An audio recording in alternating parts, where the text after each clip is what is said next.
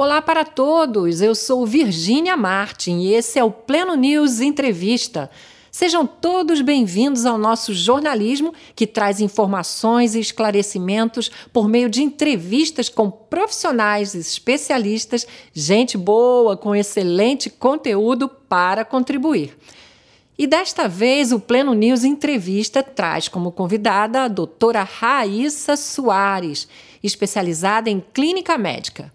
Doutora Raíssa ficou conhecida após ir pessoalmente até o presidente Jair Bolsonaro para pedir o envio de hidroxicloroquina, isso mesmo, para que ela tratasse os pacientes com Covid-19 lá em Porto Seguro, na Bahia, onde ela mora.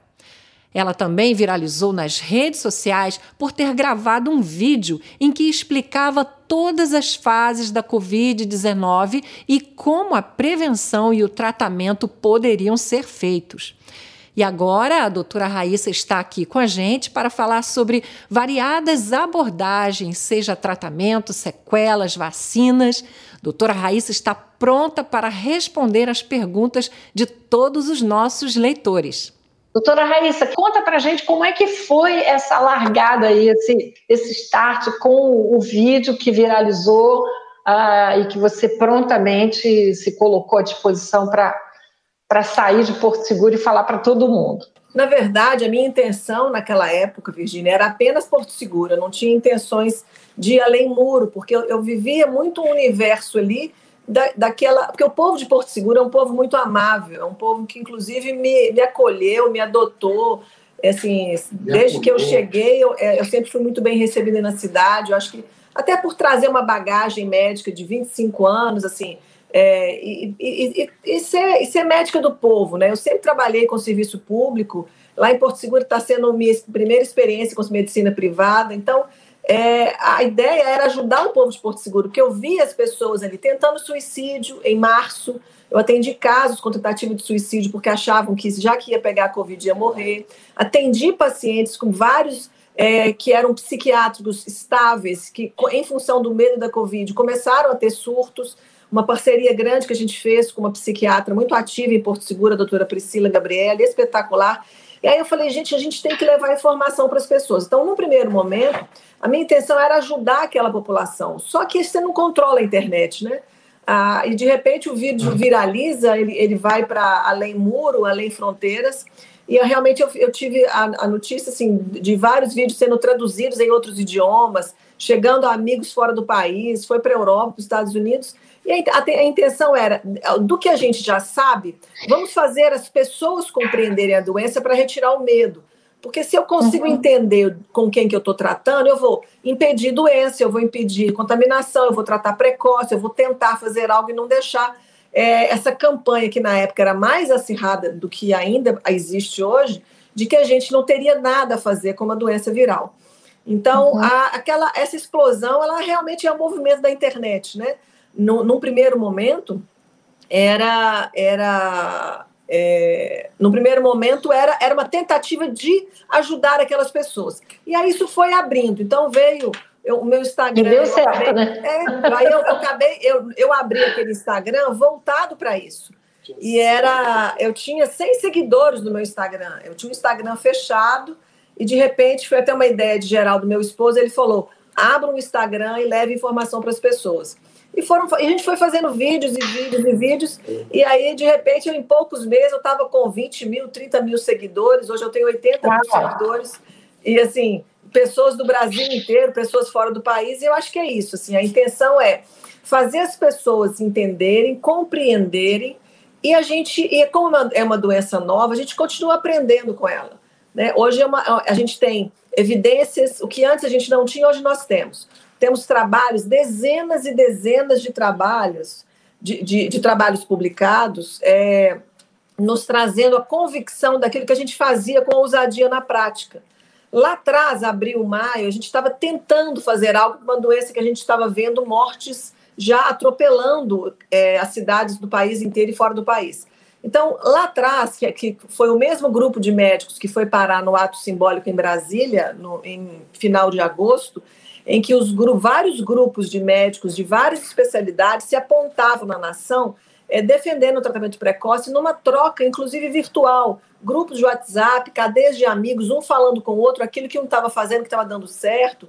Pessoas importantes nessa nação, como o doutor Zebalos, em São Paulo, doutora Anísia Maguchi, em São Paulo, doutor Antônio On, é, é, médicos que, que cabecearam é, o, a, todas as pesquisas, pessoas que estavam fazendo, tirando conclusões. Doutora Luciana Cruz, que enfrentou o colapso do Belém, foi uma estratégia de, de do colapso. Doutor Luciano Azevedo, de Campinas, anestesi, anestesiologista. Doutor Guilipec. Nós tivemos muitos profissionais que se somaram no único ideal de, de aglomerar conhecimento, trocar experiências, e esses grupos são absolutamente ativos hoje.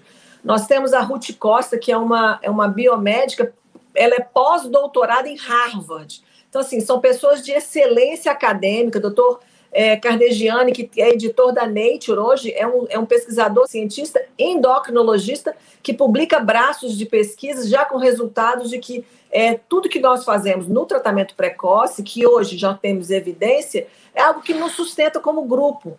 Então, nós temos realmente uma, um universo médico ainda não totalmente coeso, com o mesmo propósito, mas eu percebo também que as pessoas que não fizeram a adesão ao tratamento precoce, porque não o conheceram, não conheceram os resultados. Porque aqueles uhum. que estudam e que acompanham e que tratam o paciente com tratamento precoce, eles ganham tanta convicção na melhora do seu paciente que eles ficam, eles ficam é, convictos de que funciona. Eles têm a certeza, porque a clínica médica é soberana. Você tem o paciente, você entra com a medicação e o paciente melhora rapidamente. Quanto mais uhum. rápido, mais rápido eu corto os sintomas. Então, hoje nós temos o um entendimento do vírus, entendimento do caminho que ele provoca, nós já, nós já antevemos as fases inflamatórias, nós já sabemos que ele é uma doença imunotrombótica, nós sabemos das, dos distúrbios de coagulação, nós sabemos que a pneumonia da Covid, ela não é uma pneumonia bacteriana, mas ela é uma, um processo imunológico, mas ela acaba infectando. Então, a gente tem uma clareza da doença de quem está tratando Covid, Virgínia, hoje, nesse grupo que defende a vida, essas pessoas, nós somos hoje um grupo dedicado a estudar e aprender um com o outro. Então, existe um, um senso comum de humildade e de busca pelo conhecimento que ele é incessante. O grupo alimenta esses, esses, uh, todos os, os, esses movimentos do WhatsApp com publicações novas, com, trazendo, agregando informações, trocando, que antes era uma dose, hoje a gente já sabe que é outra porque é um grupo que cresce num coletivo através dos meios virtuais. Vamos lá, tem muita coisa aí para a gente falar e já tem muita pergunta aqui. Algumas eu estou conseguindo colocar na tela, outras não. Mas tem uma, um aspecto que me chamou a atenção e eu acho que, do ponto de vista de um profissional, alguém que está na linha de frente, é algo que muitas vezes a gente não enxerga. Uh, mas é, você falou no início que é, algumas pessoas estavam se matando, tirando a própria vida, se suicidando em decorrência de um desespero, uma ansiedade, um medo naquela época, né, quando começou a pandemia, de, do desconhecido, o que, que vai acontecer. Né? Ah, eu, eu pergunto, e hoje? Hoje, como que esse processo de psicológico, você como uma médica profissional de saúde sensível, consegue ver a evolução do quadro psicológico de um paciente ou das pessoas que têm medo de pegar Covid? Olha, hoje eu percebo, Virginia, que a gente ainda tem muitas pessoas que têm o pânico da doença. Quando pensam que pode ser Covid, ela se instabiliza emocionalmente, mas a notícia da, das recuperações de pessoas ao redor, de familiares que adoeceram e que eles veem que é possível tratar, e que não é ah. essa coisa de eu peguei Covid, eu vou morrer, essa informação hoje ela já circula com uma quantidade maior. Ao uhum. mesmo tempo, as pessoas estão mais displicentes com os autocuidados. Eu falo até por nós profissionais de saúde, olha, eu estou no enfrentamento da Covid desde março. E nesse momento que eu estou em, em, tratamento, vários colegas fizeram contato, mandando mensagens de apoio, dizendo eu também adoeci, eu também adoeci, eu também adoeci. Então, uhum. existe uma certa. Eu acho que misturou o cansaço de todo mundo trabalhando muito, jornadas de trabalhos longas, é, descanso Sim. menor, um descanso reduzido, e a gente uma, com uma certa, é, com menos rigor na paramentação, com menos rigor no, no autocuidado, nos usos dos, dos EPIs corretos, é, até mesmo por um cansaço de, de, de, de superexposição. E a gente que está lidando com o Covid, é, eu, eu, a, essa última semana, quando tem um retorno de casos em Porto Seguro, eu voltei a atender 20, 30 pacientes Covid por dia. Coisa que eu fazia. 30 por dia? Por dia. Coisa que eu estava fazendo em julho e agosto mas com todo uma, um aparato de mais, é, de mais vestimenta, de EPI, e agora um pouco mais atropelado, com mais coisas acontecendo, então uma certa desatenção comigo mesma. Então, eu estava mantendo uma profilaxia, que é uma, é uma profilaxia importante, nós já temos trabalhos que comprovam que há uma redução da gravidade da doença e há uma redução da possibilidade de contaminação. Não é 100%. É, mas, por exemplo, eu, eu perdi a sequência, fiquei uma semana sem fazer profilaxia, juntou cansaço, juntou esses super atendimentos, muita carga viral, eu acabei contaminando. Agora, o que é importante nesse momento? Que a população ela tem também é, comido mosca. As pessoas estão gripando achando que isso não é Covid. A gente tem atendido pessoas com cinco, seis dias de sintoma porque Uau. perdeu o olfato. Aí ela acha que é Covid. Enquanto é uma uhum. gripe do nariz escorrendo, da garganta incomodando. O tempo é vida, né, doutora Raíssa? Na Covid, a gente tem que jogar tudo por terra do que a vida inteira nós médicos dissemos aos pacientes: não, isso é só uma gripe. Espera três, quatro dias para você voltar. Sim. Isso é outra virose. O vírus simples, o vírus simples, ele vai embora com três, quatro dias. Mas a, o vírus Covid, quanto mais rápido eu medico, mais rápido eu acabo, eu impeço aquele crescer, aquela replicação viral dentro do corpo humano e vou evitar com isso uma tempestade de células que vão brigar contra o vírus. Eu associo esse vírus, Virginia, ao, ao gás de cozinha. Sim. Gás de cozinha é tóxico, é capaz de explodir uma casa. Mas se eu percebo que é gás e fecho, nada acontece naquele, naquele domicílio. Então eu preciso agir na suspeita do vírus com agilidade com efetividade, e eu não posso demorar. É, a gente, hoje a gente tem pessoas que estão é, atentando que pode ser Covid. Hoje mesmo eu conversei com, eu tenho atendido muitas pessoas aqui no hotel. É, a gente está cumprindo né, a quarentena aqui para poder liberar o voo de São Paulo para Porto Seguro. É, então, eu tenho estado atendendo pacientes por telefone, respondendo WhatsApp, e pessoas estão assim: Ô doutora, porque eu estou gripada há cinco dias, mas não vai embora. Eu não perdi olfato, não perdi paladar, mas eu estou começando a tossir, estou muito cansada. Será que isso é Covid? Então, assim, na vigência de pandemia. É, na eu dúvida. Eu tenho que pensar que é Covid. Sim. Só que com cinco, seis dias, eu já tenho a inflamação da doença chegando. Aí eu já não tenho só uma fase de gripe, uma fase viral, eu já tenho a doença inflamada. Né? É. Muitas pessoas, Virginia, estão esperando teste para tratar. Eu não posso esperar teste, eu tenho é, que é. tratar sintomas iniciais na fase viral. A minha janela de ataque, ela é curta para eu tratar a fase viral. Ah, e, o, e, o, vírus, quando ele, ele entra, e ele, ele vai entrar boca, nariz e olho, o, ele vai entrar e vai fazer uma duplicação, ele invade as células e vai. Ele entra na célula, ele rouba o material genético da célula e ele explode aquela célula. E ele vai infiltrando as células com uma velocidade muito grande. Quanto mais rápido eu entro com medicações, que é por isso que muitas pessoas não entendem por que, eu preciso de quatro a cinco medicações de fase viral. Porque o vírus é complexo. Ele é um vírus que entra na célula, ele precisa de um receptor, ele precisa de codificar um, um, um material genético da célula, ele cresce dentro da célula e ele sai da célula. Então, todas as etapas já conhecidas da bioquímica dessa atividade viral, dessa, dessa, ação do vírus na célula e como é que ele vai invadir nos tecidos, ela já está bem, bem conhecida. Por isso que eu preciso de um combo, que na, na fase viral ele passa a ser muito semelhante aos pacientes. Então eu vou usar. Agora, de, de, deixa eu interrompê-la, porque tem, como eu falei, muita pergunta e eu não quero deixar o pessoal sem resposta e aproveitar a sua presença. Ah, tem uma, uma, um, um dos nossos leitores aqui, uma leitora, que está dizendo qual é a, o protocolo para uma gestante. O Ministério pessoa... da Saúde já nos liberou, inclusive, o uso da cloroquina, ela é usada na malária há anos. Então, a gestante pode, deve usar, inclusive, porque a gente não sabe quais serão os malefícios do vírus sobre o feto. Já foi encontrado o vírus na placenta de mães que tiveram Covid. As gestantes é são consideradas, são pacientes de risco para Covid. Então, no menor sintoma gripal, as gestantes devem procurar tratamento Sim. precoce sem teste, com azitromicina, com cloroquina, é, com as, as, vitaminas, vitamina D, usando o zinco. Então, Sim. elas devem usar. A ivermectina, tem grupos que fazem ivermectina, tem grupos que não fazem, e é dito que a partir do primeiro trimestre está é, tá liberado nessa fase de. É, é, uma droga com menos testes na, na gravidez, a gente chama de evidência C na gestação, uhum. mas a partir do segundo trimestre eu teria segurança de uso. Quanto mais rápido eu entrar, menos vírus eu vou ter. A gente já tem histórias de morte fetal, de teve agora na mídia esse DJ que teve uma trombose placentária, da, da, a gestante teve um parto prematuro por trombose placentária, porque a doença, uhum. a gestante já tem uma, ela tem uma situação pró-trombótica.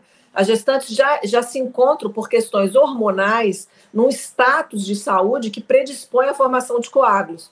E na Covid não foi diferente. Então, as gestantes devem tratar precoce para evitar a doença e evitar que o vírus atinja o feto, porque a gente realmente vai saber no futuro quais serão as consequências sobre as nossas crianças que tiveram mãe com Covid sem tratamento. Outra pergunta aqui, ah, de uma pessoa que está fazendo quimioterapia. Gostaria de saber sobre profilaxia em pacientes que estão fazendo quimioterapia, pois não ouvimos falar sobre a pessoas que têm esse problema e no sistema nervoso central. Não entendi essa pergunta, mas enfim, alguém que está fazendo quimioterapia, como é o procedimento? Olha, não há nenhuma contraindicação de, do uso da ivermectina, é, porque a ivermectina hoje ela é uma substância vendida sem receita. É, a todas as pessoas que estão vulneráveis em tratamento de câncer, pessoas portadoras de alguma comorbidade, elas podem fazer uso da ivermectina repetindo a cada 15 dias. Então, a ivermectina, hoje tem, nós temos dezenas de trabalhos publicados colocando que o uso da ivermectina profilaticamente, ele chega de 80% a 90% de proteção. E aqueles que se contaminam em uso da ivermectina, eles têm a doença com intensidade mais leve. Ao invés da doença vir grave, ela vem branda. E a gente consegue evitar o adoecer, especialmente chamada profilaxia de contato, ou seja, você levou uma pessoa na sua casa que dois dias depois ela fala assim, Virgínia, eu perdi o olfato. Então, aí, essa pessoa esteve na sua casa, essa pessoa comeu na sua casa. Você imediatamente tome, vai tomar ivermectina três dias consecutivos. Essa é chamada profilaxia de contato.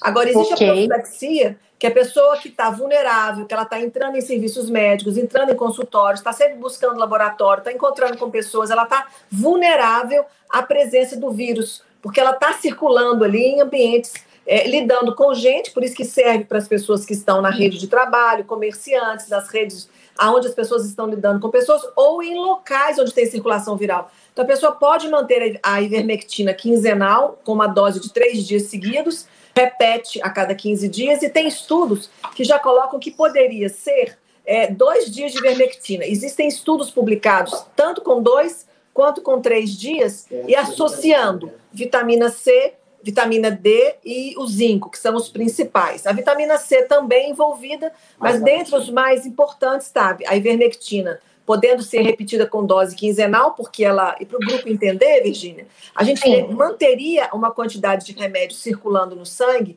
que, em caso de contaminação com o vírus, aquela quantidade de substância não deixa o vírus crescer. Então, eu evito que a doença se manifeste mantém o zinco, que a nossa dieta é pobre em zinco, então a gente mantém pelo menos 30 miligramas por dia. Tem alguns suplementos já prontos que você compra. É, o, o, alguma, alguns suplementos, é, tem vários nomes comerciais que você tem ali 30 miligramas de zinco, que você mantém diário.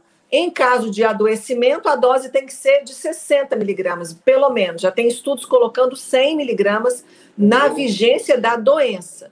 Quem está prevenindo usa 30. E manter a vitamina D alta. Vários estudos comprovaram que a vitamina D baixa piora muito a evolução da Covid. É um, um, nós temos a vitamina D como um hormônio importante na recuperação da enfermidade Covid. Então, a gente tem sempre, a quem adoece, por exemplo, a gente sugere fazer quatro doses de vitamina D de 50 mil, é, um por semana, e depois mantendo uma dose de 10 mil diária. Aí você, mantendo vitamina D alta, suplementação de zinco, com ivermectina quinzenal, a pessoa pode fazer isso sem avaliação médica. E no caso de no caso de pessoas que já tiveram a Covid, elas necessitam tomar ivermectina? Sim, porque nós temos várias cepas do vírus, já foram isoladas cepas, por isso da reinfecção. Nós já temos pessoas que tiveram o SUAB, que é aquele cotonete coletado RT-PCR, uhum. e aquele material genético ele é decodificado. As pessoas, é, é o que aconteceu com o caso do Rio Grande do Norte. A pessoa, é, 112 dias depois, ela teve novo quadro. Aí, no que colheu o novo material, viu que a codificação genética era outro SARS-CoV-2. Seria uma cópia do SARS-CoV com uma pequena diferença. Seria a Virgínia com óculos vermelho. Ou seja, é a, me, é o mesmo, a mesma estrutura do SARS-CoV que tem uma mutação. E ele é capaz de gerar nova doença. Acontece isso com o vírus da dengue. Hoje nós conhecemos quatro tipos de vírus de dengue: é o DEM1, DEM2, DEM3 e DEM4. Então a pessoa pode ter dengue quatro vezes. Então, essa, essa possibilidade. E nós já temos circulação viral de vírus mutado. Porto Seguro mesmo, uma funcionária do laboratório, lá do nosso laboratório central, ela teve a doença é, SARS-CoV confirmada por, é, por SUAB. Três meses depois, ela fez é, novo SUAB e viu que era nova codificação. O trabalho não foi, não, foi, não foi a público, eles não foram publicados cientificamente, mas eu vi isso em Porto Seguro. Então, ou seja, agora a gente está começando a fazer as divulgações desses casos de reinfecção, porque está se misturando muito uma ativação da doença viral versus a nova infecção. Eu preciso de pelo menos três meses e preciso confirmar que o material genético do vírus é outro. Mas nós já sabemos que ele já mutou. Essa, inclusive, é uma das pautas que deixa a vacina mais insegura para todo mundo a gente a, a, a forma Exatamente. que a vacina está sendo, tá sendo estudada, ela, é, ela, ela é estudada hoje para pessoas sadias de 18 a 65 anos. Ela não tem nenhum estudo sobre quem já teve a doença, sobre as faixas etárias mais jovens, sobre as faixas etárias mais idosas e especialmente pessoas doentes, que é o nosso maior foco.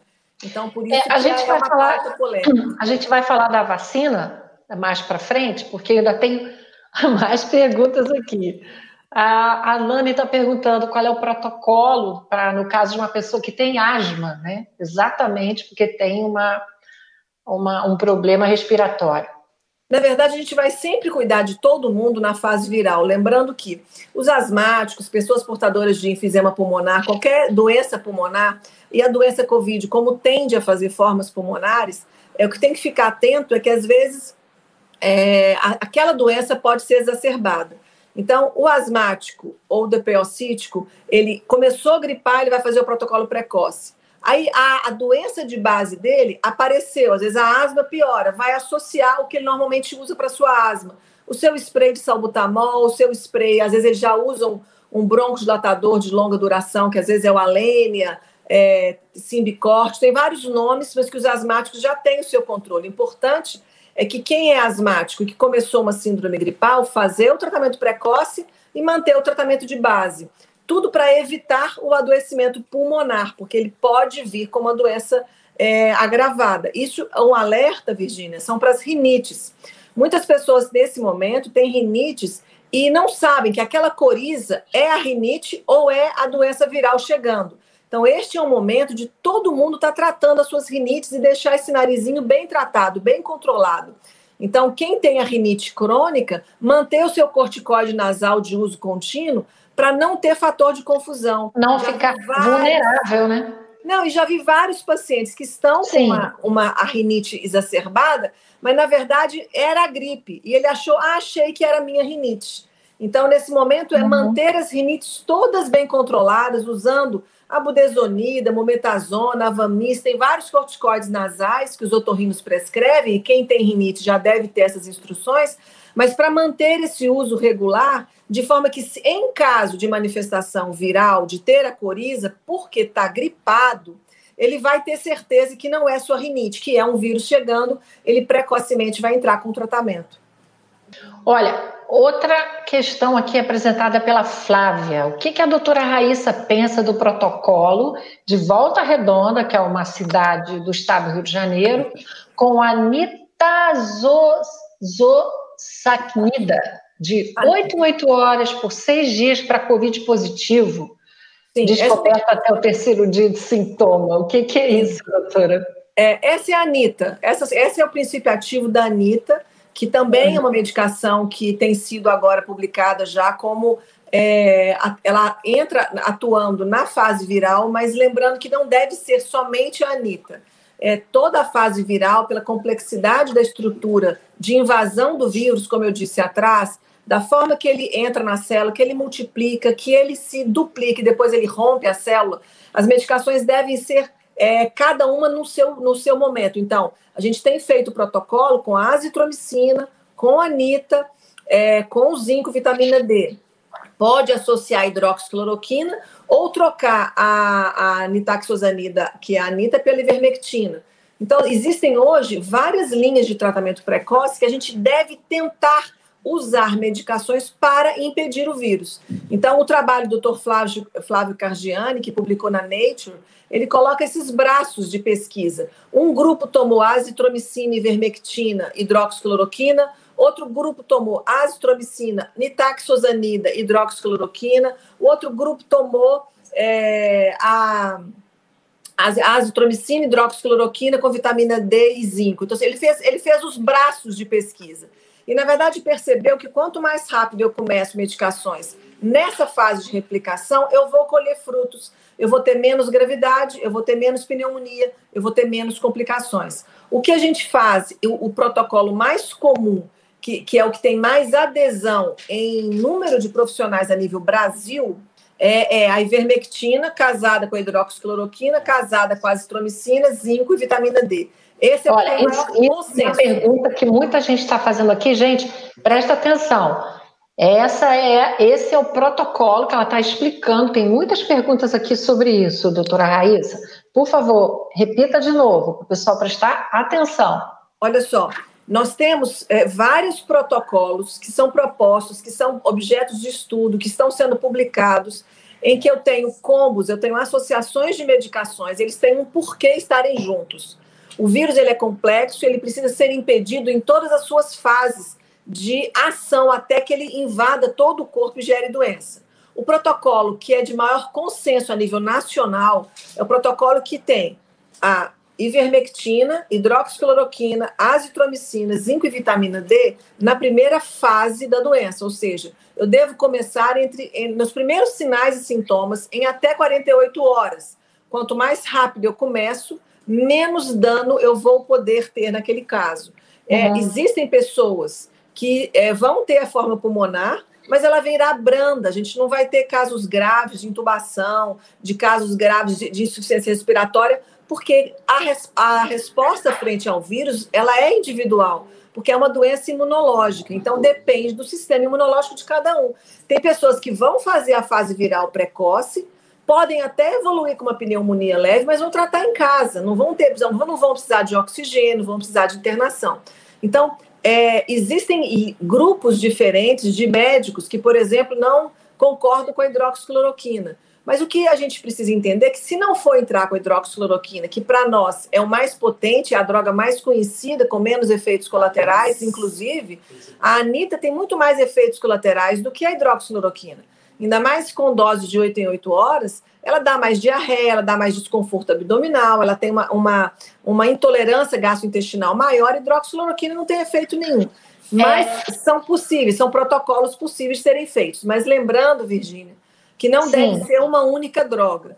Covid não se trata com uma única substância. Eu vejo muitos colegas tratando apenas com a azitromicina, apenas com a anita, apenas com a ivermectina. É um vírus complexo que deve ser atingido agressivamente. Eu preciso a, a, agir naquela janela de ataque de forma agressiva. Com esse pacote. Então, uhum. Eu não posso entrar, ah, eu vou tratar só com a azitromicina. A azitromicina só eu, não cura. E tem uma pergunta aqui interessante da Noemi, onde ela diz é, se pode misturar a azitromicina, cloroquina, o zinco, ivermectina e a anita.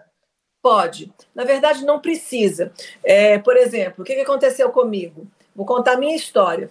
Eu estava fazendo profilaxia com hidroxicloroquina semanal. É uma profilaxia que depende de receita médica. Então, quando eu comecei a ter os sintomas gripais, imediatamente eu comecei a tomar azitromicina, hidroxicloroquina e ivermectina. Eu tomei três dias de ivermectina, que seria a dose. A partir do quarto dia, quando eu consultei aqui em Porto Feliz, o pessoal entrou com a Anitta para mim de 8 em 8 horas. Então, eu tinha feito ivermectina, que elas são só três dias, e aí eu completei com a nitaxosanida de 8 em 8. Então, eu estava tomando azitromicina, continuei tomando, continuei tomando hidroxicloroquina e completei uhum. com a Anitta na sequência, para a gente também. É, eu, eu, eu, posso. A, a, ivermectina com a Anitta, com a nitaxosanida, elas geralmente elas são substitutivas, ou uma ou outra, mas eu posso entrar na sequência e fazer o Anitta depois. Ou okay. seja, o vírus ele dura 12 dias no corpo. Então, eu até em 12 dias eu tenho tempo para poder atingir o vírus. E lembrando que se eu preciso pensar que no raciocínio da doença eu preciso reduzir essa influência do vírus que vai estimular o nosso sistema imunológico, que ele é fantástico, o nosso sistema briga. Então ele vai brigar contra o vírus. Então células vão sendo produzidas para brigar contra aquela presença viral e é essa inflamação que deixa resquício no corpo. Então, enquanto eu tenho vírus, eu tenho chance de tratar.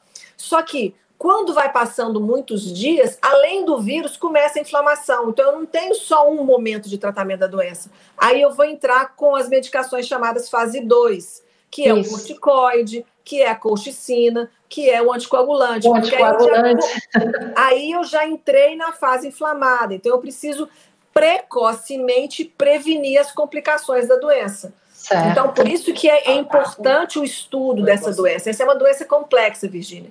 Ela não é uma doença simples. É, mas é. Eu, eu acho ótimo que o Pleno está tá trazendo essas informações é, por meio de uma profissional com tanta experiência, clareza e toda essa didática, porque as pessoas ainda têm muitas dúvidas e o pessoal fica muito inseguro exatamente por essa complexidade.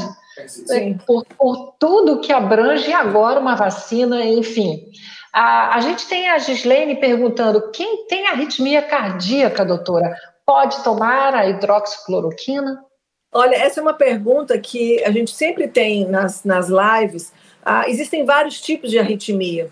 Então, é, a hidroxicloroquina ela não é uma droga que causa arritmia grave, não foi descrito nenhum caso de arritmia grave. O que uhum. a gente orienta a essas pessoas é que possa ser feito um eletro na sua admissão e um eletro na sequência. O tratamento é curto, são só cinco dias, e, o, e a, a, todo o que já foi publicado com a hidroxicloroquina com arritmia foi um trabalho publicado em Manaus em que fizeram uma dose tóxica de, de hidroxicloroquina. Então, isso levou lá atrás, em abril, uma, um medo das pessoas em relação à arritmia. Então, a, por exemplo, eu tenho algumas extracístoles normais. Então, quando eu, eu, faço um eletro, o meu eletro eu tenho um batimento ou outro fora do, do compasso. Algo, algo que eu tenho de acompanhamento. Já é o seu padrão, né? É o padrão, ou seja, teoricamente, é uma, uma arritmia. Mas isso não me impediu de tomar a hidroxicloroquina, ok? Ou seja, eu ainda tive uma experiência no, no, no Hospital Navegantes em Porto Seguro que uma paciente minha, por equívoco, ela pegou seis comprimidos da hidroxicloroquina e tomou todos de uma vezada só. Isso foi mais ou menos em maio. E porque o hospital estava fornecendo, nós ganhamos doação e todo mundo que passava no hospital já recebia os seis comprimidinhos de hidroxicloroquina. Uma overdose, né? E ela tomou os seis. Quando eu falei assim, vou te explicar como é que você vai tomar hidroxicloroquina, ela falou assim: não, mas eu já tomei todos, não era para tomar tudo, não? E aí eu fiquei, eu falei, nossa, com essa onda de que a hidroxicloroquina causa arritmia, eu deixei ela sob internação durante 48 horas, monitorando o eletro a cada seis horas. A pessoa, ela passou mal porque eu fiz uma lavagem gástrica nela. Eu falei, eu não vou deixar essa dose de medicação e para poder o risco. correr o risco. Então, o que ela teve de mal-estar foi aquela sonda nasogástrica para se passar, para se fazer a lavagem. Mas repetindo o eletro dela a cada seis horas, ela não teve nenhuma arritmia. Ela teve uma, um discreto aumento do chamado intervalo QT, que não impediu ela, 48 horas depois, ela acabou continuando o uso da hidroxicloroquina para fechar os cinco dias. Então, é uma droga que no nosso manual de farmacologia é interessante que está escrito lá assim, no nosso manual de farmacologia, hidroxicloroquina barra cloroquina, drogas extremamente seguras. Isso no nosso manual. Então existiu muita conversa, muita Tanta mídia, polêmica e que trouxe da... medo ao coração das pessoas. Mas é uma droga fabulosa. As pessoas que tomam hidroxicloroquina no início dos sintomas, elas chegam a achar que não estão com Covid porque a melhora é muito rápida. Então, quem realmente tratou e usou a medicação sabe que o medicamento faz um efeito. A gente, o, o número de pacientes que eu tratei em Porto Seguro passou de dois, duas mil pessoas. E eu não tive nenhum caso. Eu tive, não, eu tive uma pessoa internada que uhum. era portadora de uma cardiopatia, ela inclusive ficou internada a pedido da cardiologista dela, que ela usou internada hidroxicloroquina e eu acompanhei ela, ela internada, inclusive para que ela ficasse segura em relação ao uso da medicação. E era alguém com doença cardíaca. Então, assim, quem tem arritmia, está inseguro, vai ser é uma medicação que precisa de avaliação médica. Seu médico faz um eletro, pode te dar a segurança a ele e a você de fazer esse acompanhamento, mas fique tranquilo porque é uma substância absolutamente segura. Outra pergunta aqui da Elane. Doutora, meu namorado não foi tratado corretamente na primeira fase, está com 25% do pulmão comprometido e tomando apenas 5,5 miligramas de desaquemetazona. Qual a dose ideal? Ajude-nos, o psicológico dele já está abalado.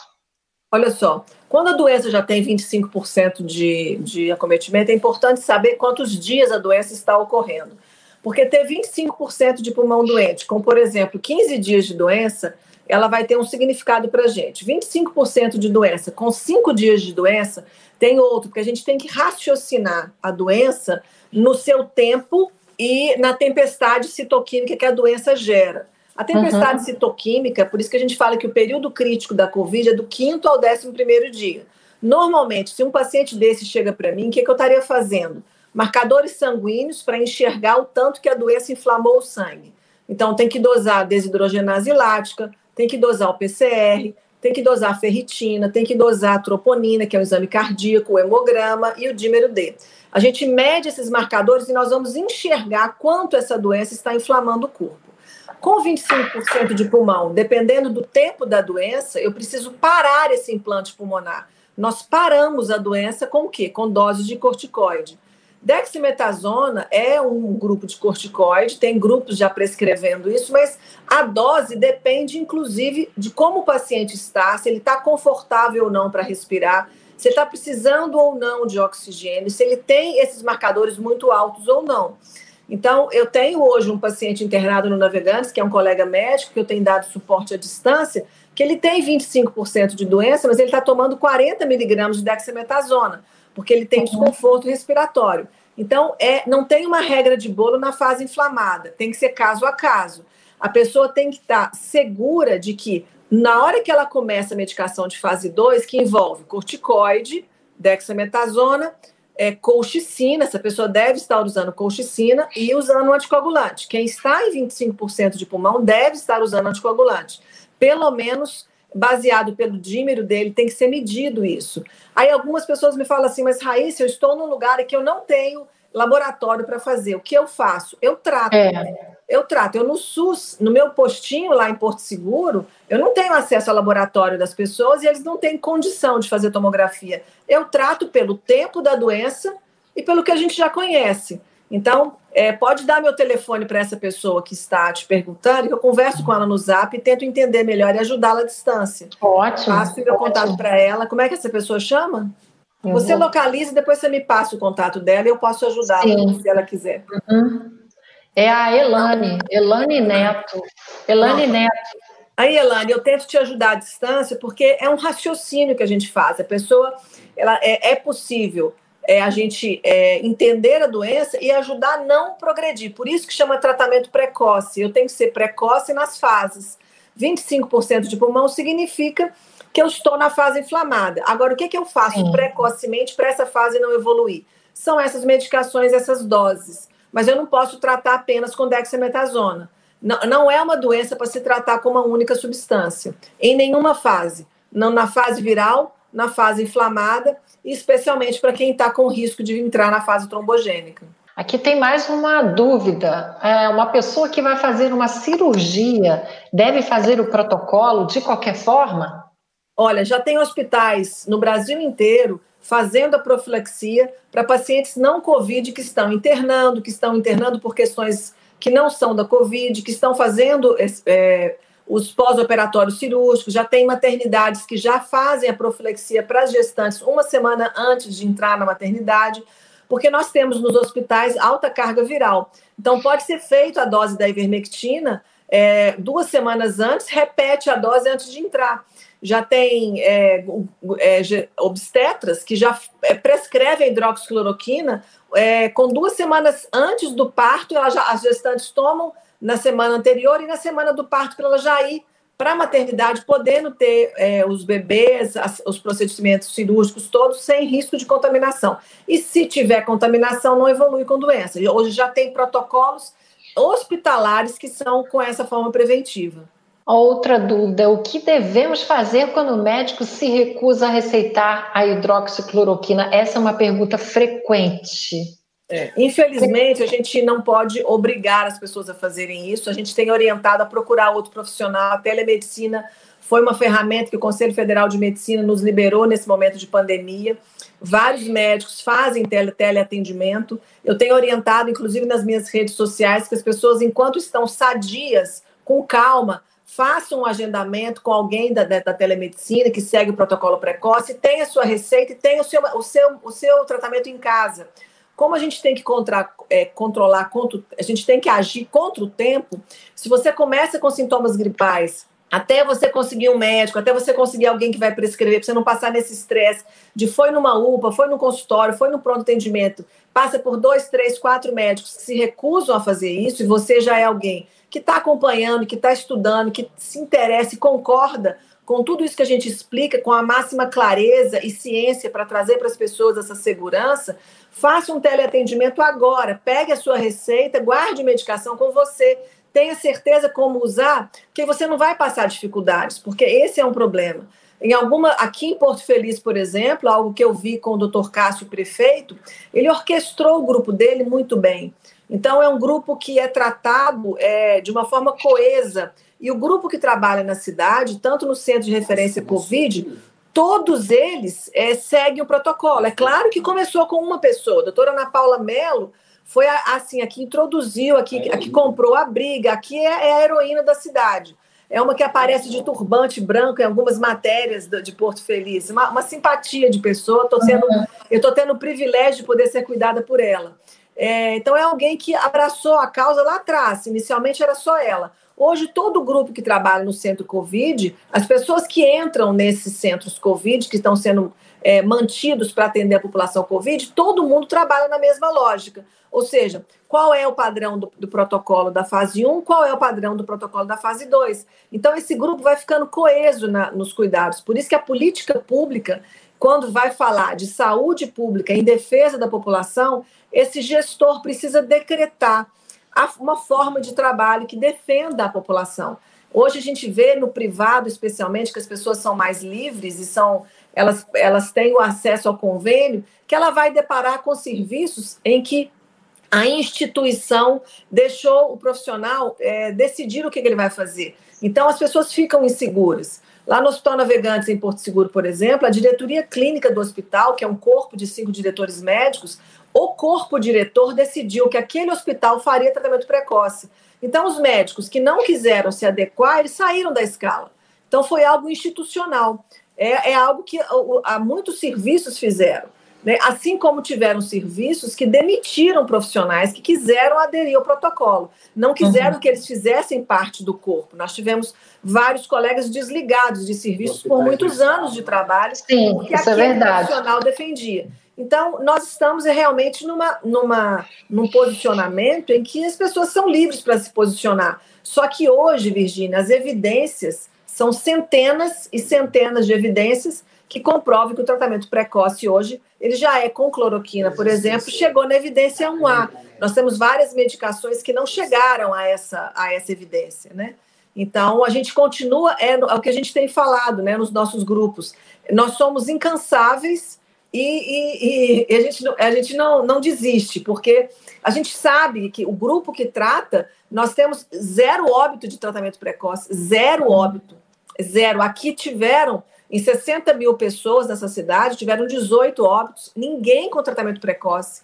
Todos os que morreram nessa cidade foram sem tratamento precoce. E se nós tivermos cada vez mais, mais e mais doutoras raíças falando e falando incansavelmente, né? mais pessoas serão ajudadas, né? Como Exatamente. eu mesma fui, eu fui impactada, eu peguei a Covid e eu fui impactada pelas suas, pelas suas explicações.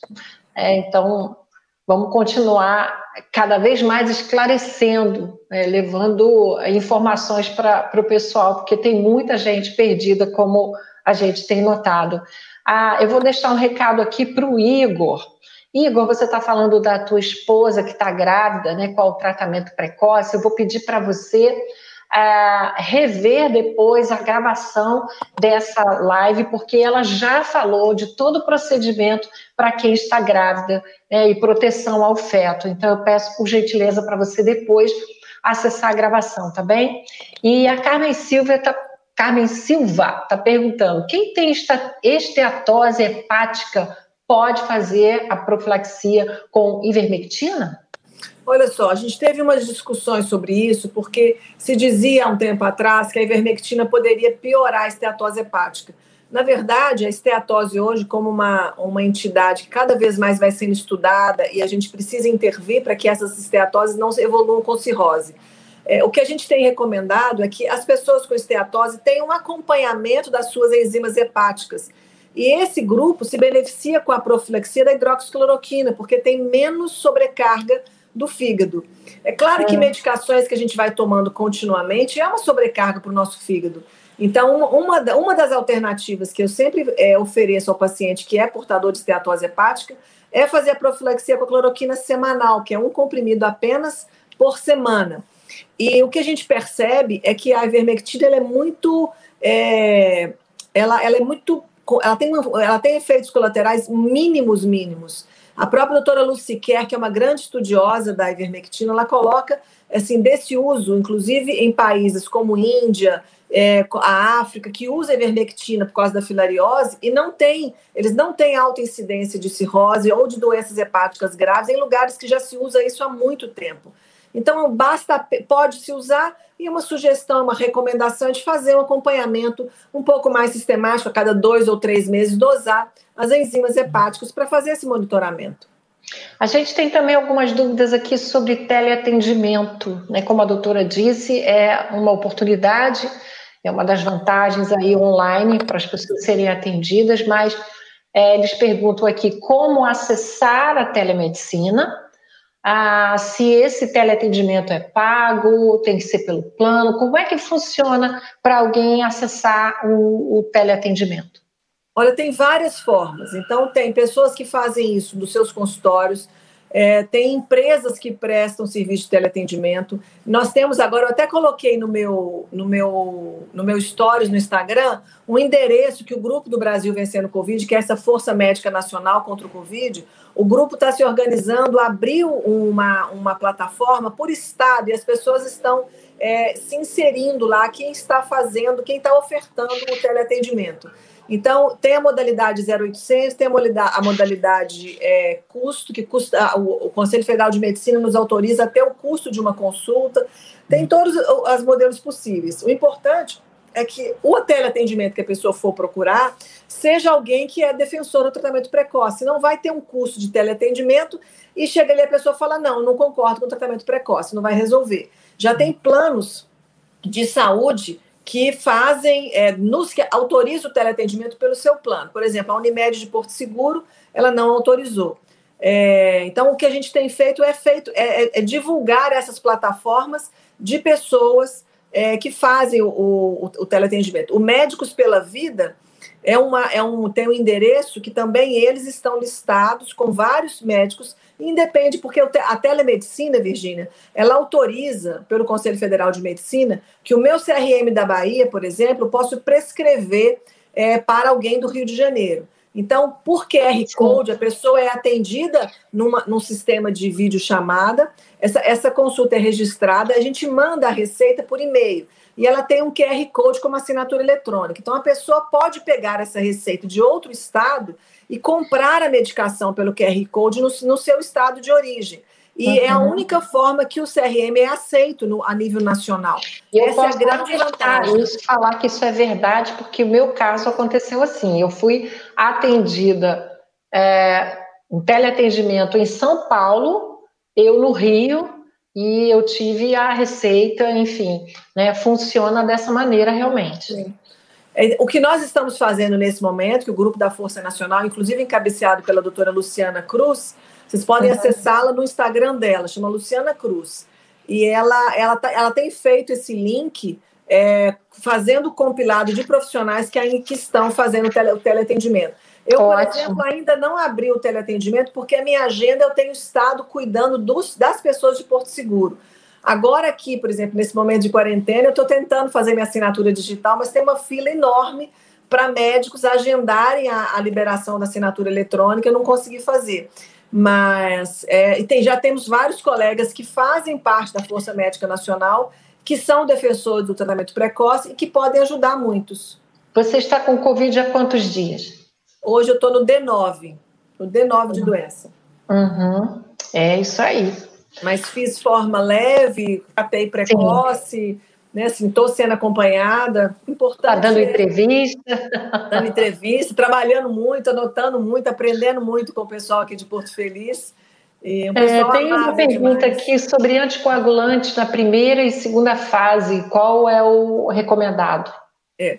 O anticoagulante ele deve ser usado, é, especialmente na primeira fase, para quem tem grupo de risco.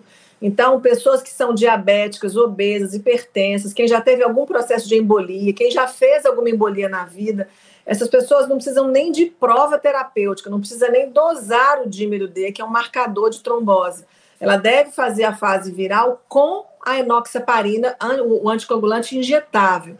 Aqui em Porto Feliz, eles fazem o protocolo de 40 miligramas, uma ampola no subcutâneo a cada 24 horas, por cinco dias, para todo mundo que tem algum fator de risco. É, e na fase 2, quem entra na fase 2 precisa usar anticoagulante. Nós aqui eu ainda fiquei com a grata surpresa, Virginia, de ver que o poder público disponibiliza enoxaparina para o seu paciente do SUS.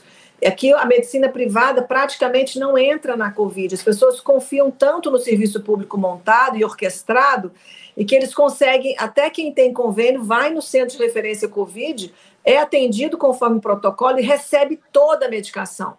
A inoxaparina hoje é uma, é uma medicação cara. Em Porto Seguro, uma caixa com cinco ampolas tá em, tá, custa em torno aí de 300 a 400 reais. Muitas pessoas não têm esse custo para investir no momento de doença que pega é desprevenido. Mas é, quem entra na fase 2 é necessário que use enoxaparina. A gente tem hoje a prescrição do Xarelto, que é a rivaroxabana, que é um novo anticoagulante. A vantagem da, da, enoxaparina é porque ela tem um efeito rápido. Ah, o xarelto, ele demora a fazer efeito. Então, nos primeiros cinco dias da doença, idealmente deve-se fazer enoxaparina. Aí, a inoxaparina fase... é, é, a injeção. É a injeção, é a injeção uhum. subcutânea. Então, ela é uma injeçãozinha que vem pronta, a pessoa é, ela tem essa. Uma injeçãozinha ali para mim, por favor. Vou até mostrar eu aqui que eu estou usando. Injeção. Eu estou usando a enoxaparina, né? Isso eu acabei, bem. Eu acabei fazendo fase 2, é, uma forma leve, mas é fase 2. Então, é uma injeçãozinha que a gente. Ali, ó, meu bem a gente mesmo se aplica. A gente mesmo se aplica. Então, assim, ela vem nas caixinhas. Essa aqui, por exemplo, ó, eu já usei. Então, ela vem aqui numa, numa, numa agulhinha. Aqui ela vem com sua trave de segurança. Como eu já apliquei, ela já apontou para frente. Mas ela vem a substância, a gente tira a tampinha, faz na prega do abdômen, abaixo do umbigo, onde é a gordura, introduz. A barriga está aqui, ó. Eu vou introduzir 90 graus e vou apertar de forma lenta a medicação cada e eu faço cada dia num ponto. Isso para quê? Uhum. É, é, super seguro. Eu, eu sempre Sim, é falo é quando alguém fica com medo, né? Eu falo, olha, uma mulher que faz cirurgia plástica, que corta o rosto, corta a mama, corta o abdômen, está toda fatiada, ela toma 7 a 10 dias de Clexane em casa. O que, que você acha? Você acha que você vai ter algum sangramento que está com Covid? Alguém que cortou o rosto, o olho, que fez cirurgia fez é, várias cirurgias ao mesmo tempo. Então, é uma medicação segura. mas que vai, vai nos ajudar a usar a, a medicação para que evite a fase trombótica é, da doença. Eu tomei esse anticoagulante, o Clexane, por um mês. Então, não tive problema nenhum, né? Me ajudou bastante. Sim, mas é, é fundamental, porque a doença é trombogênica, né? A gente tem tido pessoas complicando, elas passar, a Covid passou, a pessoa venceu a fase pulmonar, mas ela está se complicando com eventos de embolia, embolia pulmonar, embolia. Teve gente que fez AVC, teve gente que fez infarto, teve gente que fez é, trombose venosa profunda nas pernas, como complicação da Covid tardia. E isso é algo que todo mundo tem que ficar atento. A pessoa que passou pela Covid, entrou em fase inflamada, ela precisa se monitorar com os exames que medem a coagulação, que medem essa disfunção da coagulação. A gente enxerga isso com um exame de sangue chamado dímero D. O dímero D e o fibrinogênio são dosados como exame de sangue e vão nos dizer se ele subiu ou não. Se subiu, precisa usar o anticoagulante. Já tem um grupo de hematologistas que estudam a COVID para que algumas pessoas de risco ou que fizeram forma pulmonar grave estão estendendo a anticoagulação 30, 60, 90 dias após a Covid, para não ter é, eventos embólicos tardios. Em Porto Seguro, eu tive uma, uma, uma paciente que fez embolia pulmonar quatro meses depois de, de um, uma Covid. Meu Deus. E a gente, eu até discuti o caso dela no nosso grupo de discussão científica, se alguém já tinha visto tão tardio com a embolia pulmonar, ela fez uma embolia pulmonar bilateral das duas artérias pulmonares. Ninguém tinha visto ainda com quatro meses. Então, ela foi para estudo da, da, com hematologia para saber se ela tinha uma predisposição genética chamada trombofilia a formar coágulos. Mas ficou a dúvida. Ela foi uma paciente que não fez anticoagulação por muito tempo quando fez forma pulmonar. Então, a gente ficou na dúvida e ela está nesse momento em estudo. Está bem, está tomando, vai tomar o xarelto por seis meses como uma forma de proteção, é acompanhada por pneumologista, mas ficou a dúvida, porque a gente continua aprendendo com a Covid. Ah, agora, aproveitando, vamos falar das sequelas. Quem teve Covid e apresenta algumas sequelas. Algumas pessoas dizem que tem dificuldade ainda respiratória, outras um extremo cansaço, ainda não tem força, resistência muscular, é, e outras sequelas, enfim. Hoje a gente tem a, a descrição, Virginia, da chamada síndrome pós-Covid. Ela já está sendo descrita nos trabalhos científicos com várias é, disfunções orgânicas que envolvem tanto aparelho neuromuscular, com tremor, com perda de força, com apatia muscular, quanto é, efeitos do sistema nervoso central, pessoas com cefaleia crônica, pessoas que desenvolveram epilepsia, do sistema imunológico, várias doenças autoimunes desencadeadas por Covid, chamadas síndromes antifosfolípicas, que são síndromes é chamada lupus-like. A pessoa desenvolve doenças é, que seriam do aparelho do sistema reumatológico, que elas estavam meio que escondidas, e de repente isso faz surgir. Nós temos pessoas hoje com várias é, manifestações hormonais, homens com queda de testosterona muito frequente, homens com impotência sexual. Quando vão dosar a testosterona, ela estava na casa de 600, 700. Pós-Covid está chegando a 30, 40, precisando fazer reposição hormonal de testosterona. Ou seja, é, a, tudo que a gente não quer na Covid é que nós tenhamos uma geração de sequelas. As questões pulmonares, que a doença Covid, ela comete todos os órgãos. Para as pessoas entenderem, aonde nós temos a expressão de um receptor chamado ACE2 em todos os órgãos do nosso corpo. Por isso que a Covid ela pode adoecer todo o nosso corpo. O lugar em que mata primeiro é o pulmão, porque ali a gente, a gente respira. Mas quando a pessoa passa pela fase pulmonar e, e consegue vencer o pulmão, ela vai ter, a gente tem, tende a, a fazer um esforço hercúleo para tratar a fase viral, para que a gente não pague para ver aonde que esse vírus pode adoecer. Então, a síndrome pós-Covid é muito frequente, muito frequente em quem não tratou o vírus ou quem, tem, quem teve forma grave. Porque ela viveu um estresse metabólico, ela viveu é, toda a cadeia inflamatória e trombogênica da Covid. Então, o que fazer? É toda a linha hoje, que também é uma linha de pesquisa, que continua com publicações científicas diárias sendo lançadas no nosso mercado científico, envolve sempre atividade física. Importantíssimo quem teve Covid, se não fazia, pós-Covid, passa a ser uma pessoa com disciplina de atividades físicas, 30 é minutos mesmo? por dia, fundamental. Suplementação vitamínica tem sido sempre defendido porque há uma, uma, um espólio, o corpo fica espoliado por causa dessa guerra contra o vírus e contra toda uma cadeia inflamatória. É, então, atividade física, suplementação vitamínica é, e algumas, tem inclusive estudos já defendendo algumas é, medidas alternativas mesmo, de, de, e aí está estudo em fase de estudo. Por isso que uma das políticas que a gente pretende, é, a gente tem aprendido aqui com o Dr. Cássio em Porto Feliz, nós vamos fazer isso em Porto Seguro, a gente manter centros de referência Covid, porque a tudo aquilo que é novo e que está sendo estudado e lançado no Sim. mercado científico, a gente vai manter isso num grupo vai reunir. que vai estar tá, é, tá estudando com especialistas. Então a gente junta o neuro, o reumato, o pneumo, o fisioterapeuta e esses profissionais que vão estar atentos ao que está sendo publicado, nós vamos manter a população guardada e recebendo aquilo que de melhor há. Por exemplo, hoje já tem instruções sobre como resolver aquela perda de olfato e perda de paladar que algumas pessoas têm há meses.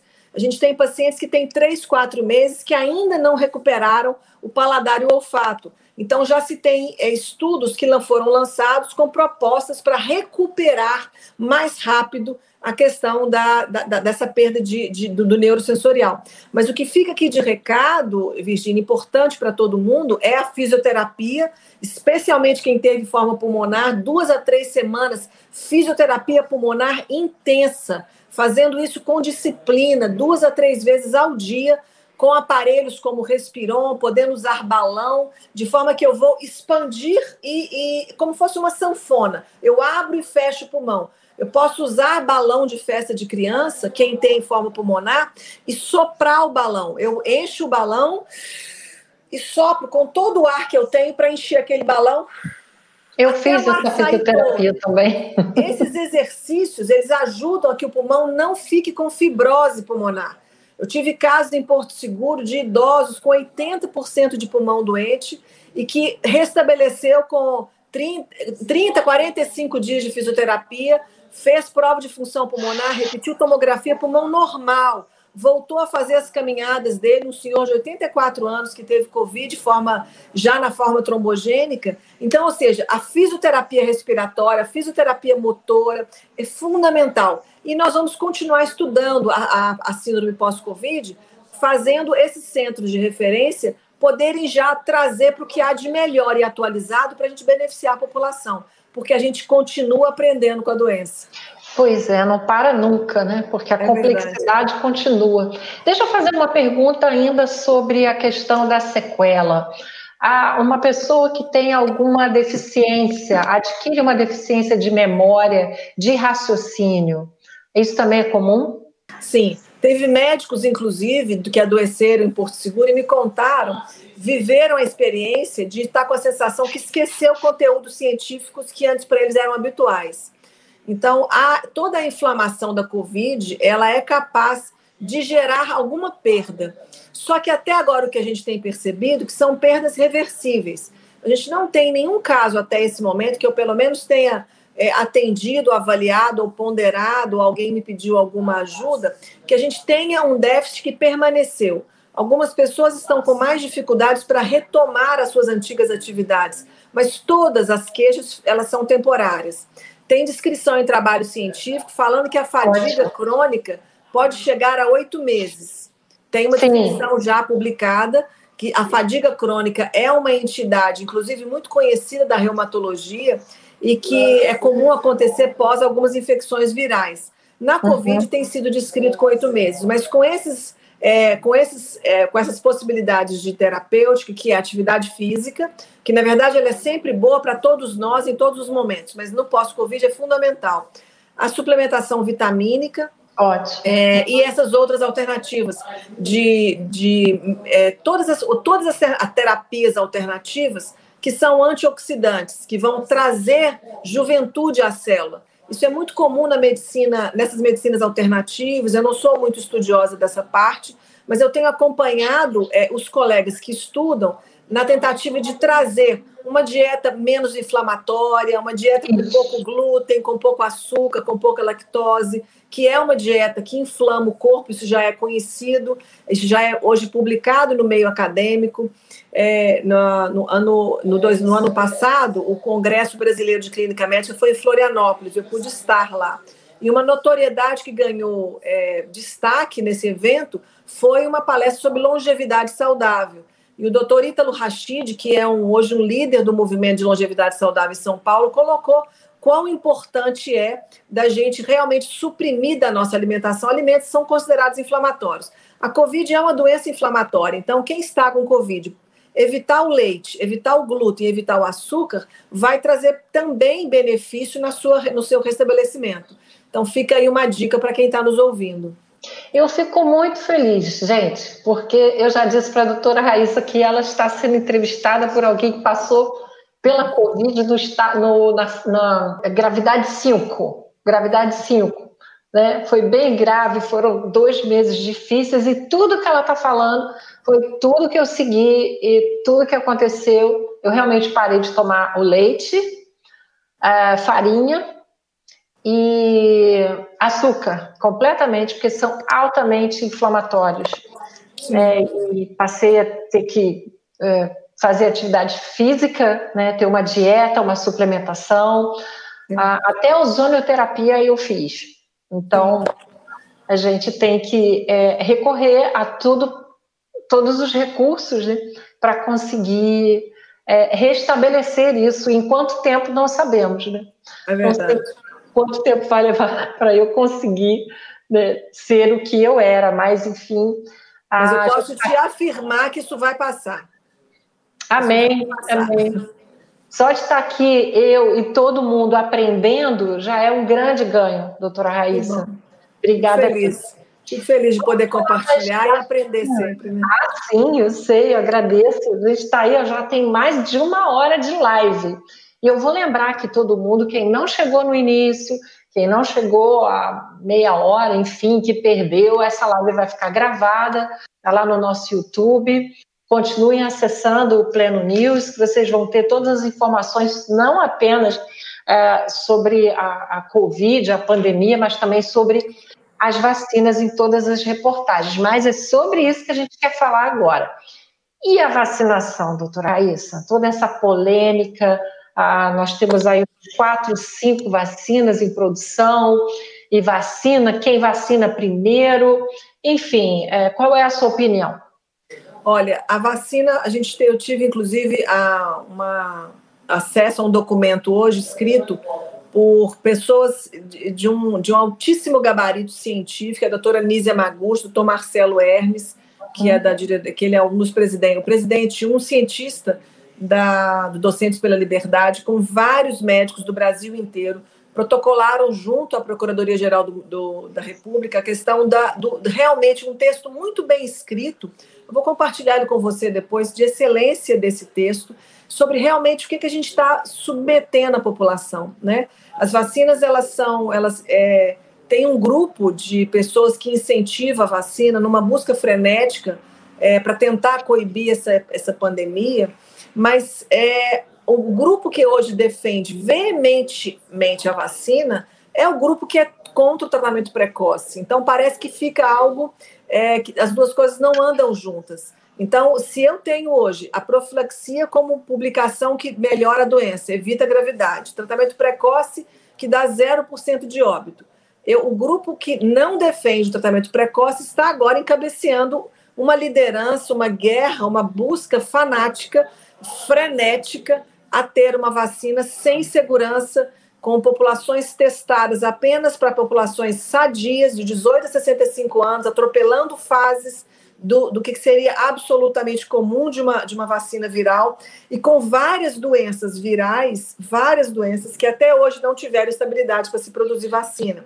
Né? Nós temos aí a AIDS, nós temos aí a dengue, nós temos pessoas que já morreram com a vacina da dengue, pessoas que já morreram com vacina é, feita, né, de, dessas testagens que estão sendo colocadas, e até agora ninguém morreu com tratamento precoce da Covid. Então, é, essa luta da vacina é, tem sido é algo que se tornou também um viés político, né? Pessoas que são contra o presidente, todo o movimento de São Paulo querendo fazer esse atropelo que está passando pela sem autorizações da Anvisa, a Anvisa sendo muito clara em relação, olha, nós não fomos nem comunicados de que vacinas chegaram, que, que vão ser liberadas por uma nota científica, por um grupo que é absolutamente neutro e acadêmico para a população.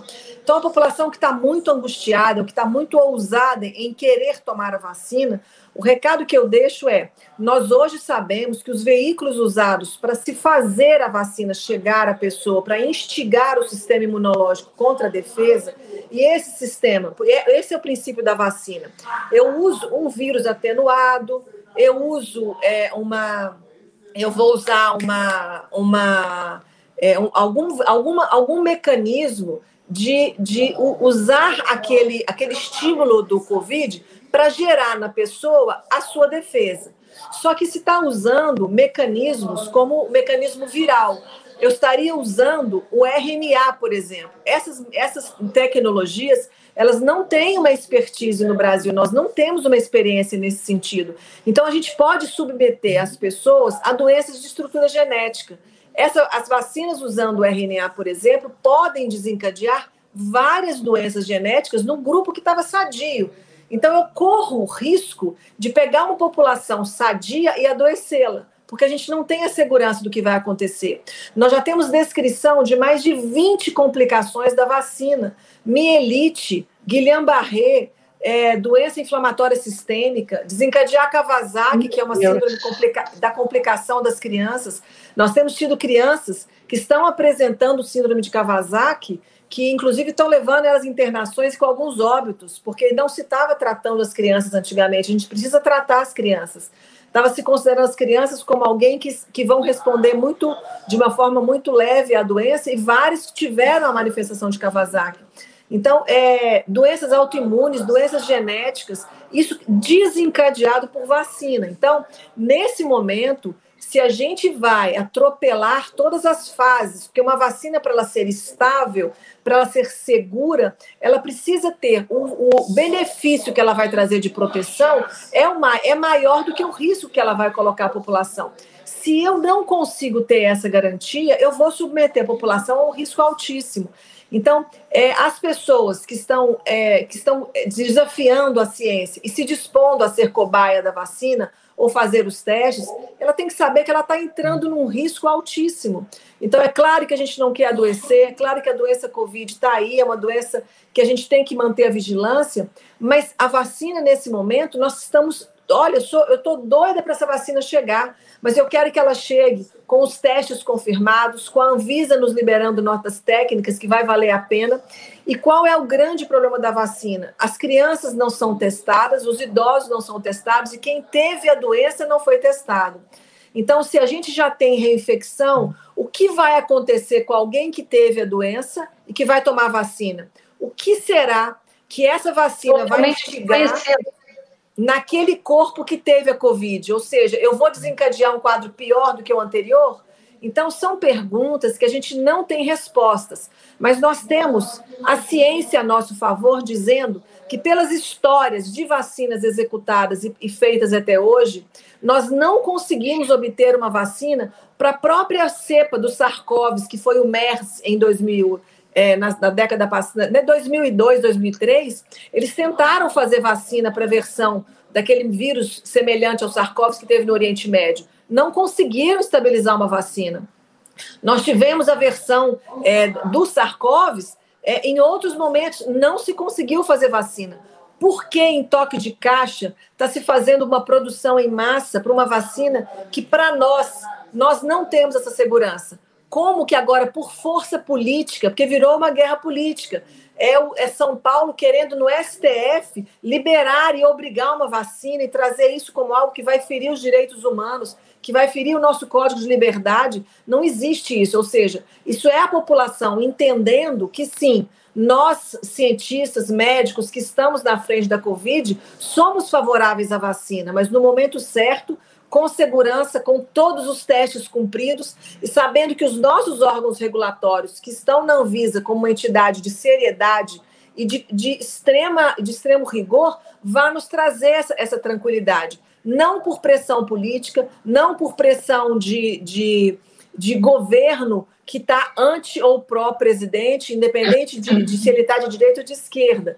Então, acho que a gente tem que pensar enquanto grupo, enquanto um corpo, e enquanto protegendo a população. Eu entendo que o gestor público ele é responsável pela saúde da sua população e cabe ao gestor público ter uma decisão absolutamente neutra e que seja muito lúcida para que isso não seja realmente algo que vai ser deletério a uma massa de população.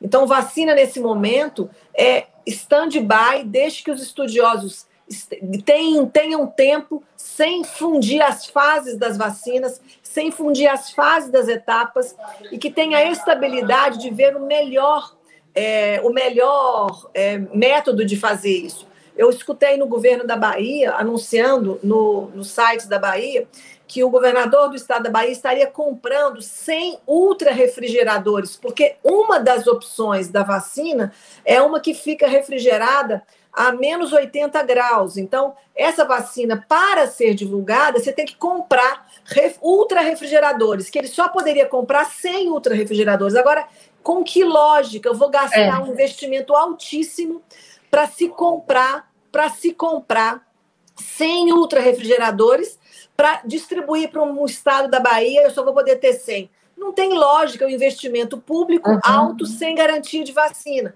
Ou seja, a gente não pode atropelar eu não posso atropelar as fases antes de ter certeza das várias vacinas que estão sendo executadas. Aí, qual que eu vou usar? Aí eu já estou pensando em comprar ultra refrigerador. E aí a gente já começa a, a ter uma preocupação, né, não apenas com relação a, a, tomar ou não tomar a vacina apenas, né? É algo que vai além disso. São Sim. todas as variáveis dessa logística, né? Sim. Como é que vai alcançar? É um, um risco. Pro, a questão maior que é toda é o seguinte: uma coisa é se a gente tem a certeza que eu vou Sim. me vacinar e não vou ter a doença, maravilha, sou a primeira a tomar. Uhum. Agora, eu vou me vacinar e eu posso ter uma manifestação grave da doença. Eu posso me vacinar e ter, e ter uma, uma, uma consequência do que seria o pós-Covid. Ou seja, eu não vou ter o Covid, mas eu vou ter manifestação pós-Covid. Então, eu vou ser alguém que, por exemplo, vou desenvolver um lupus. Eu vou ser alguém que vou ter uma mielite, vou parar de andar, minhas pernas param de funcionar. Eu não vou ter a forma Covid, com tosse, com gripe, mas eu vou ter, eu vou desencadear uma doença embólica. Eu vou passar a fazer parte uhum. do grupo de pessoas com trombofilia, porque eu vou ativar minha cadeia trombótica. Você vai trocar um problema. Eu vou criar, agora eu vou ter que. Por um outro, talvez pior. Para o resto da vida, porque eu posso fazer coágulo um atrás do outro. Nós estamos uhum. falando, Virgínia, de uma doença imunotrombótica. Não é como o H1N1, que o H1N1 ele é uma doença viral respiratória. O vírus influenza, ele ficou conhecido, matou milhares de pessoas no mundo, infelizmente, mas teve a estabilidade da vacina, e mesmo assim, a vacina do H1N1, que tem somente a durabilidade de um ano, ela é uma cepa que eles fazem um pool viral da, dos, dos, laboratórios sentinelas no Brasil inteiro. Então, eles escolhem SUAB no Brasil inteiro, de várias unidades sentinelas públicas. Isso é mandada, isso é mandado para as FUNEDs da vida, e eles veem quais são as cepas virais que estão circulando no país. Quando é feita a vacina em abril da influenza, na verdade é uma mistura de todas as cepas que rodaram. Mas eles conseguem fazer vacina de H1N1, H3N2. Mas o vírus da influenza, ele já mutou para H7N9, ele já tem uhum. outras cepas. Então, tomar vacina do influenza, ele previne apenas o vírus H1N1 e H3N2. Ele não protege dos demais. Mas é um vírus apenas, apenas respiratório. H1N1 dá uma pneumonia viral, ponto. Uhum. SARS-CoV-2 é doença imunotrombótica. Adoece da cabeça ao dedão do pé. Adoece todos os órgãos: cérebro, pulmão, coração, rim, fígado, pâncreas, hormônios, glândulas, vasos.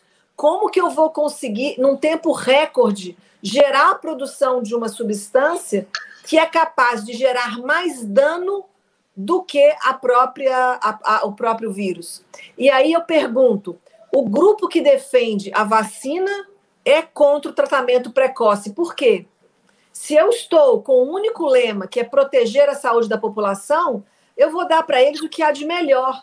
Eu vou prevenir com drogas com baixíssimo efeito colateral. Uhum. Eu vou tratar precoce para não evoluir com a doença, porque nós temos estatística hoje, publicações, evidência 1A, e que eu vou parar a doença na fase viral ou vou reduzir danos. Eu não vou ter complicações graves, ceifando vida de como quantos milhares já morreram. E eu vou dar tempo à ciência produzir a vacina com total estabilidade, mas sem pressa, sem pressa. Então, é, eu, eu vejo colegas Como todo mundo está ansioso, ninguém aguenta mais usar máscara e ficar em confinamento. A gente, como a doutora disse, se atropela e, e, busca aquilo que é mais rápido, né? Exatamente. É, que pode trazer aí consequências, sequelas bem piores. É, é o que eu acho que todo mundo, o que todo mundo tem que ponderar, porque Sim. as pessoas são livres, Virgínia, para elas quererem ser cobaias da vacina. E os laboratórios, as pessoas vão precisar de cobaias. O que cada um tem que ponderar é até que ponto vale a pena ele se submeter a um teste sem nenhuma segurança. E se ele uhum. vai querer realmente se submeter a isso. Assim, se ele tem medo da Covid, deveria uhum. ter muito mais medo da vacina. Muito mais medo. É lamentável isso. A gente pensa que está chegando no fim, mas eu acho que toda cautela, calma, todo mundo buscar principalmente aprender essa lição de cuidar com prioridade da sua saúde. Sim.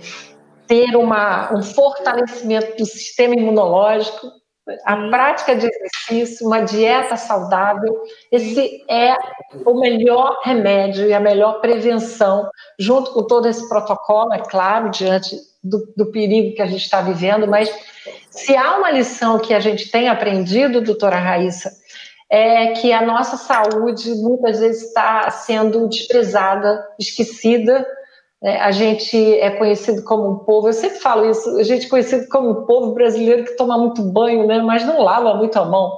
Então, hoje a gente teve aí essa, já temos essa prática né, de uma maior higienização, de cuidados higiênicos e lavar as mãos, ah, mas a saúde precisa ser é, levada em consideração, cuidar do nosso corpo, desse organismo, né? De, disso que Deus nos deu. Então, os seus esclarecimentos foram maravilhosos e eu aprendi muito. Deixei a doutora falar toda a vida porque eu não precisava nem perguntar muito, só que os, os nossos participantes perguntando, mas é, eu aplaudo a sua iniciativa, né, essa voz que não se cala, de estar aí procurando estar o tempo todo esclarecendo. E eu peço aí que os nossos queridos leitores do Plano News acessem né, o Instagram da doutora Raíssa para conhecer, para estar seguindo ela, e também assistam essa live, a gravação dela no nosso YouTube. Ok? Doutora Raíssa, quer falar mais alguma coisa? Eu quero só te agradecer, Virginia, que eu acho que é tão importante, vocês que são do jornalismo, que buscam essa imparcialidade da bem, né? Exatamente. A gente precisa disso, porque é, é, pelo convencimento, sabe? Eu aprendi aqui com o doutor Cássio que o que ele fez para orquestrar esse grupo dele foi no convencimento. Então, médicos que chegavam aqui para atender na cidade dele e que eram contra o tratamento precoce, ele trazia um a um, tete a tete, na discussão, conversando. E aquelas pessoas que, por exemplo, aqui não concordavam com o tratamento precoce não fizeram parte do grupo dele. Então, ele protegeu essa população aqui de Porto Feliz. Eu estou sendo agraciada por estar sendo cuidado pela, por essas pessoas da equipe dele.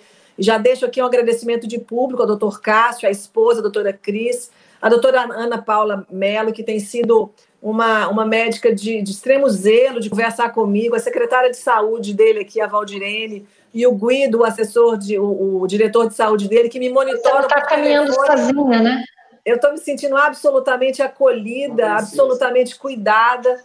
É, assim, eu queria agradecer aqui de público a eles. Eu acho que é uma cidade que está no tá em São Paulo, assim, recebendo e, e, como eles são doces, como o grupo é doce, como o grupo é acolhedor, uma cidade que tem um gestor que tem um coração maravilhoso, assim, alguém que operou nessa cidade 36 anos e mudou a cara de Porto Feliz, atraiu para a cidade 14 fábricas, empregou mais de 5 mil pessoas, deixou Caramba. os a rua, as ruas são floridas, a cidade está linda, limpa. Então, assim, você vê um gestor público que está aqui com o único propósito de fazer a cidade realmente ganhar a sua notoriedade na simplicidade do interior de São Paulo, mas com uma leveza e uma alegria das pessoas trabalharem, que eu me senti realmente muito agraciada por Deus de poder ter adoecido aqui.